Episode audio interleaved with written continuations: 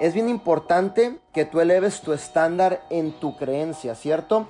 Recuerda que la creencia, si lo quieres apuntar, es un sentimiento de certeza sobre el significado de algo, ¿ok? Entonces, ¿qué es lo que tú crees acerca de ti? ¿Qué es lo que tú crees acerca de tu capacidad? ¿Qué es lo que tú crees acerca de tus dones? ¿Qué es lo que tú crees acerca de tus talentos? ¿Qué es lo que tú crees acerca de tu capacidad mental?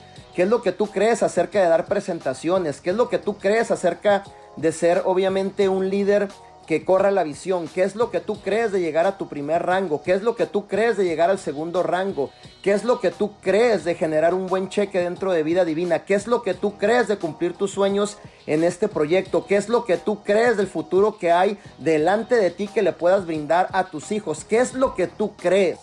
Nadie más tiene la responsabilidad sobre ti más que tú mismo. Nadie más, ni tu esposo, ni tus hijas y ni la esposa más que tú mismo. ¿Qué es lo que tú estás creyendo de ti mismo? ¿Por dónde tienes tu creencia? Y nosotros somos un claro ejemplo de que lo único que teníamos al inicio era la creencia, era la fe, era la pasión, porque no teníamos absolutamente nada. Y muchas veces eso se confunde o se pierde se pierde el hilo de la creencia, se pierde la noción de la creencia, porque posiblemente ya hemos alcanzado un rango, ya conocemos al diamante, nos codiamos con la doble diamante.